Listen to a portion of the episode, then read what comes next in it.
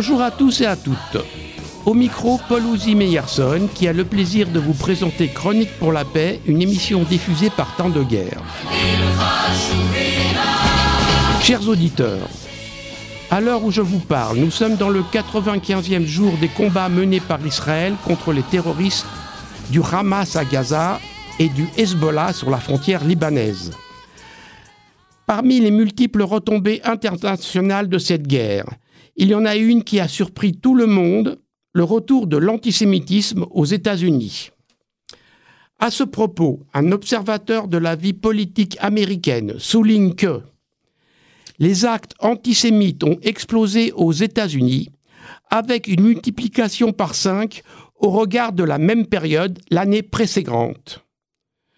Ce qui a caractérisé cette vague antisémite est l'importance de ces actes sur les campus américains et en particulier les plus élitistes de la côte Est.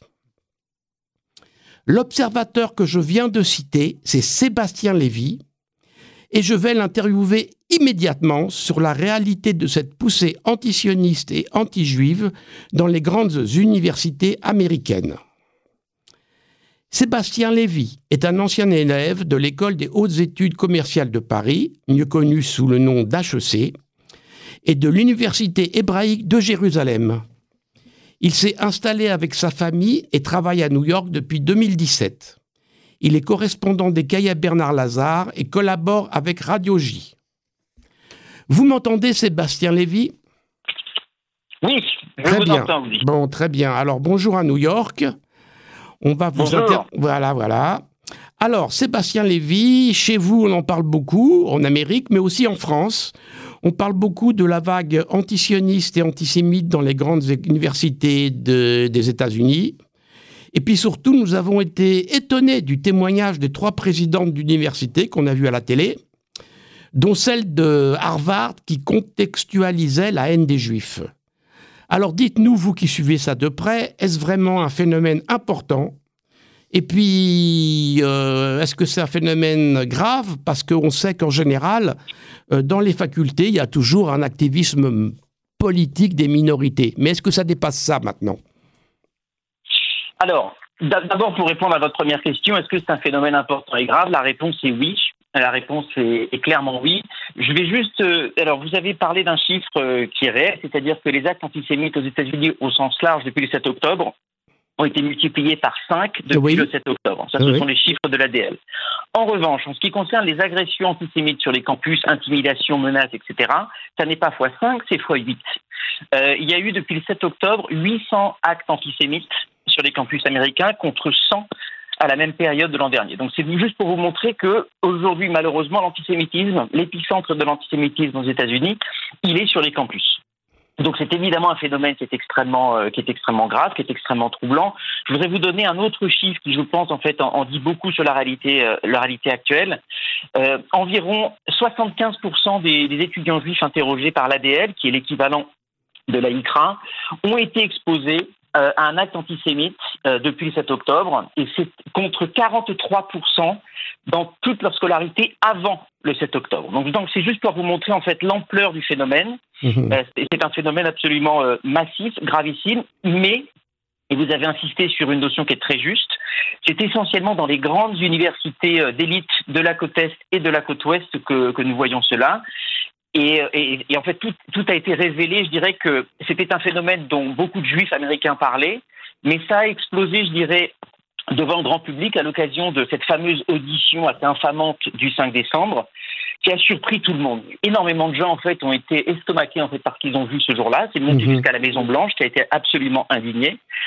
Ça a été un, un révélateur d'un je ne voudrais pas dire d'un pourrissement, mais d'une situation qui s'est extrêmement dégradée euh, sur les campus américains, sur certains campus américains, au nom, et c'est là effectivement où les choses, les choses sont compliquées, au nom d'une certaine bien-pensance, au nom du bien, au nom en fait d'un antiracisme qui est une magnifique idéologie, mais qui en fait s'est dévoyé, euh, qui s'est dévoyé dans euh, ce qu'on- parle, je dirais plus communément de wokisme, de gauche intersectionnelle, intersectionnelle intersectionnelle, pardon, qui a tendance à absolument tout mélanger, à tout englober dans une même réalité, la réalité, je dirais, des oppresseurs et des opprimés, Et dans cette grille de lecture extrêmement simple, voire simpliste, mhm. euh, évidemment, les Juifs, les et en particulier les Israéliens, sont du mauvais côté de l'histoire.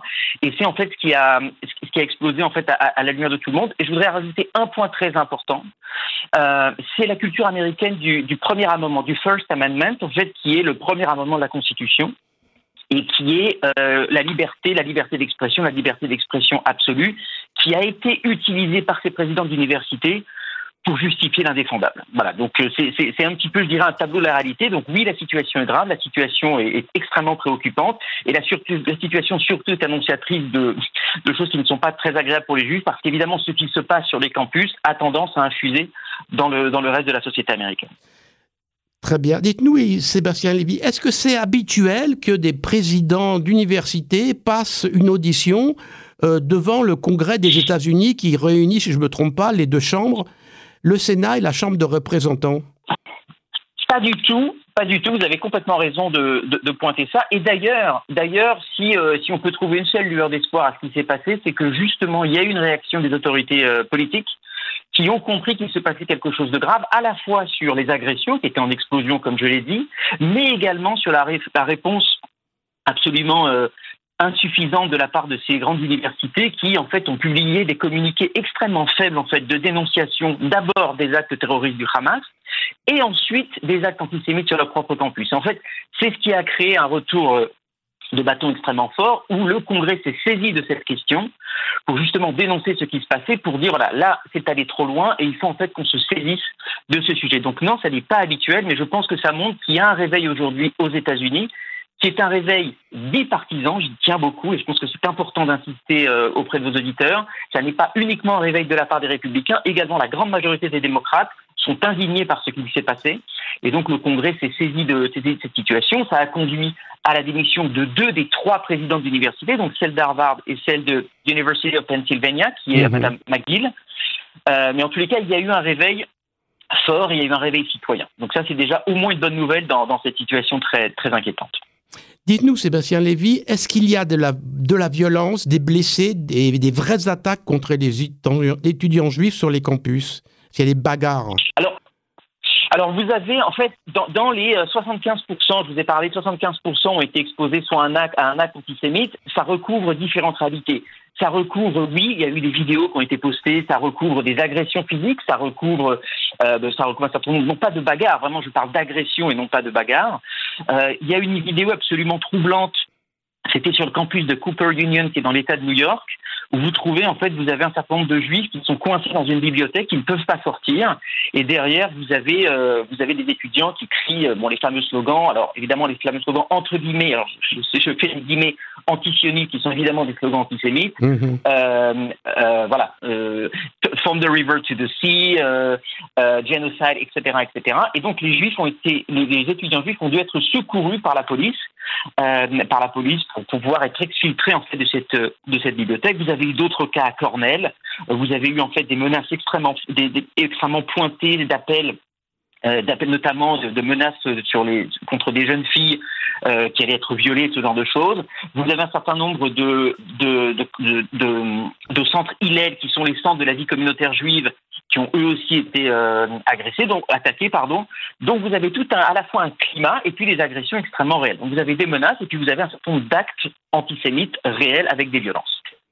Comment vous expliquez ces violences? Parce que qui, qui, est des courants antisémites sur les campus, euh, il y a j'ai l'impression qu'il y a toujours eu, mais, mais une telle violence, un tel combat, comment ils arrivent à mobiliser? Est-ce que c'est une minorité? Est-ce que c'est une majorité? Euh, D'où ça vient? C'est ça que j'ai du mal à comprendre et que d'autres gens autour de moi ont du mal à comprendre. C'est on sait que les, universités américaines sont indépendantes. On sait qu'il y en a toutes sortes d'universités. Il y a des grandes universités, il y en a des moyennes, il y en a des petites, des chères, des moins chères. Mais, mais on a l'impression que c'est un phénomène généralisé et, et, et puissant. C'est pas juste des minorités comme ça, euh, politisées, un peu de débilos, qui, qui, qui, qui, attaquent les étudiants juifs. Alors, d'abord, je pense qu'il faut contextualiser. La violence reste minoritaire. Donc, la majorité des, étudiants juifs américains ne sont pas soumis à la violence, mais ils sont soumis à un faisceau, en fait, euh, de, faits, de faits extrêmement graves, de la menace à la violence. Ce qui se passe, alors c'est mon interprétation hein, qui, est, partagée par beaucoup de gens et que j'ai repris de, beaucoup de gens. Euh, on le connaît dans tous les, dans tous les mouvements entre guillemets révolutionnaires. Euh, vous avez, je pense, un certain romantisme de la violence. Euh, vous avez eu en fait chez, certains, euh, chez certains, c'était arrivé avant avec euh, la glorification de quelqu'un comme Che Guevara par exemple. Aujourd'hui, vous avez chez certains une glorification de la violence terroriste du Hamas. Ça reste très minoritaire, mais ça peut infuser chez certains et de se dire que finalement un passage à l'acte avec une agression physique contre un étudiant juif, peu importe qu'il soit sioniste ou pas, à l'extrême, c'est relativement secondaire. Il y a une certaine forme de romantisme et de dire finalement, ça n'est rien par rapport au génocide, entre guillemets, évidemment, que les Palestiniens subissent. Donc, je pense qu'il y a un certain, un certain romantisme, entre guillemets, de la jeunesse, je mets plein de guillemets, évidemment, à tout ça, euh, et donc une espèce d'exaltation de, de, la violence, alors qui, encore une fois, aujourd'hui, n'a pas encore conduit à la mort d'un étudiant, parce qu'on en est là aujourd'hui avec ce type de crainte, euh, mais c'est évident qu'il y, y, a sans doute cet, aspect un petit peu, un petit peu de l'interdit, de, de l'interdit romantique, de euh, bah, d'aller jusqu'à la violence. Mais j'insiste, ça reste au sein même des, je dirais, des actes antisémites et de, l'atmosphère antisémite, ça reste minoritaire aujourd'hui. Je pense que c'est important de, le rappeler.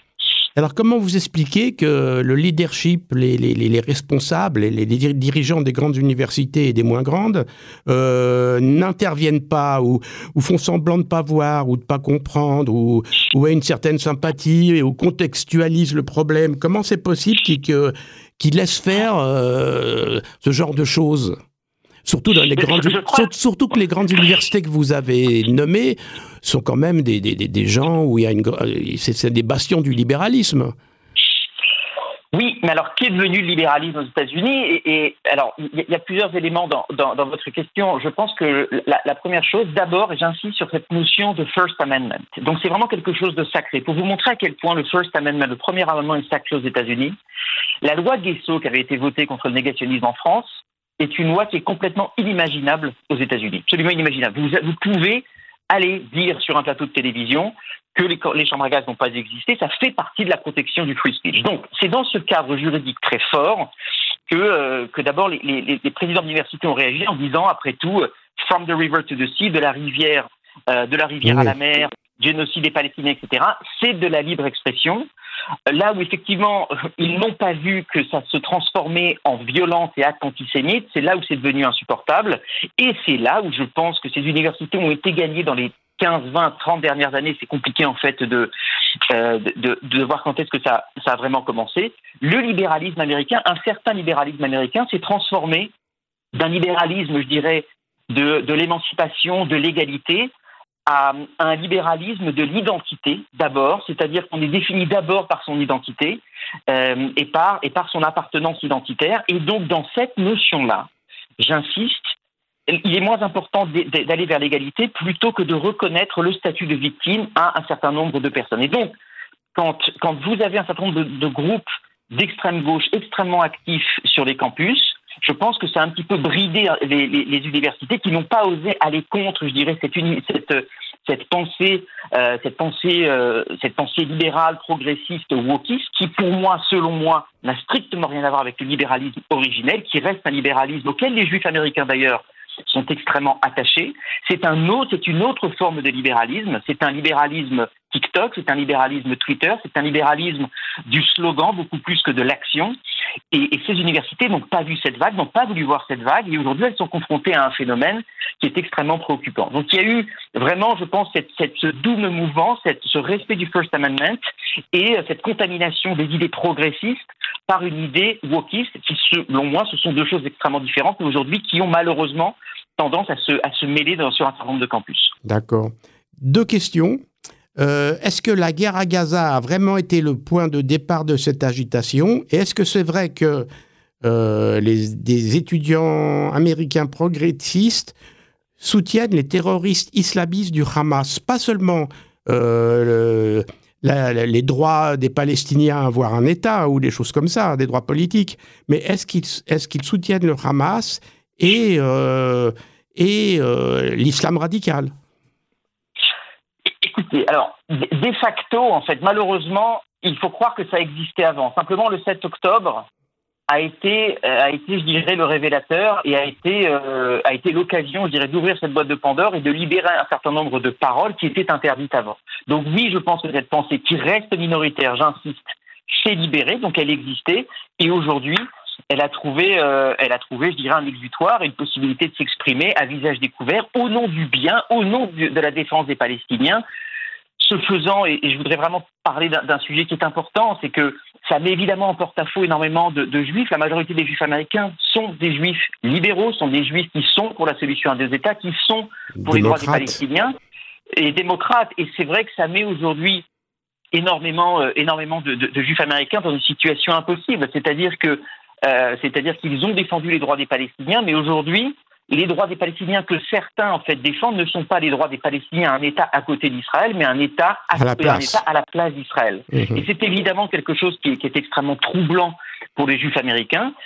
Une chose qu'il importe de rappeler, ça n'est pas la ligne wokiste dont je vous ai parlé n'est pas la ligne officielle du Parti démocrate. Et j'insiste énormément là-dessus. Le Parti démocrate demeure un parti pro-Israël dans, dans ses grandes lignes.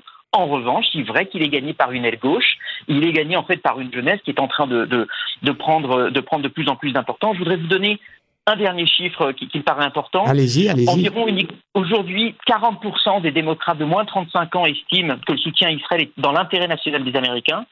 Pour la moyenne des démocrates au sens large, c'est 70%. Donc vous avez aujourd'hui une jeune garde du Parti démocrate, une jeune garde qui va arriver aux responsabilités, qui voit non plus Israël comme un allié euh, à, défendre euh, coûte que coûte, mais comme un pays comme un autre, voire comme un pays euh, ennemi pour certains. Donc c'est vrai que ça, met aujourd'hui beaucoup de juifs américains en, porte-à-faux.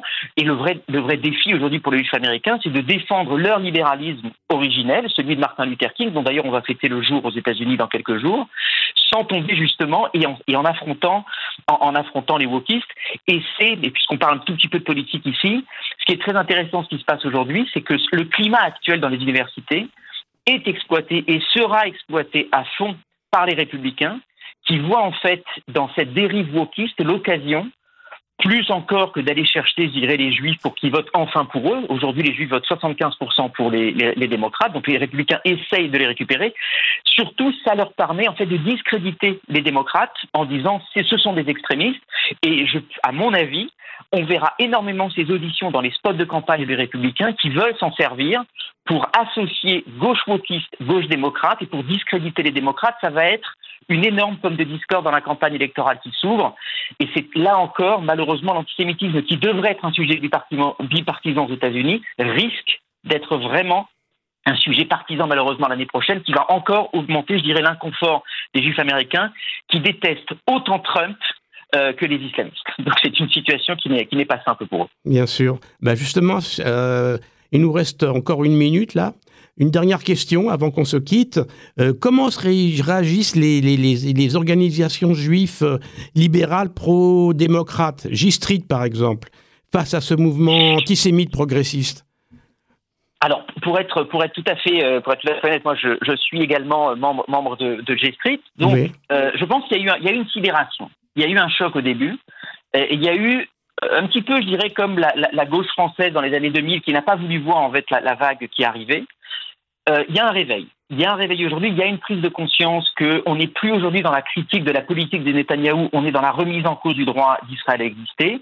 Et donc il y a aujourd'hui euh, un réarmement idéologique des étudiants juifs pour leur dire non, il s'agit toujours de défendre la solution à deux États, il s'agit toujours de défendre nos valeurs libérales, mais il s'agit clairement aujourd'hui euh, de choisir nos alliés et de ne plus de ne plus accepter parce que quelqu'un peut avoir des points communs avec nous sur un certain nombre de causes libérales. Il s'agit aujourd'hui de défendre clairement notre sionisme. Donc il y a un réveil, qui selon moi n'est pas encore assez fort, qui prendra du temps, mais il y a enfin un réveil et, je pense que c'est euh, aussi, je dirais, quelque chose à, à espérer, euh, à espérer dans le futur. Eh ben, oui, allez-y. Ah, on, J'aurais juste voulu terminer sur sur une dernière chose, peut-être brièvement pour, euh, pour, pour, vos auditeurs, pour, pour, vos auditeurs.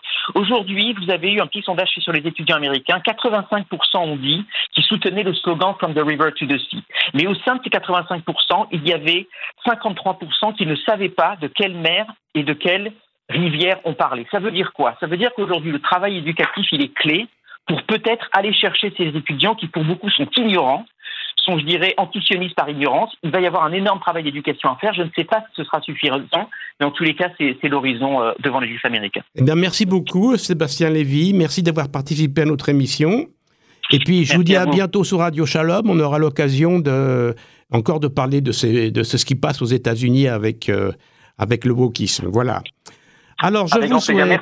Allez, à bientôt. Je vous souhaite bon courage à tous et que des jours meilleurs nous reviennent rapidement.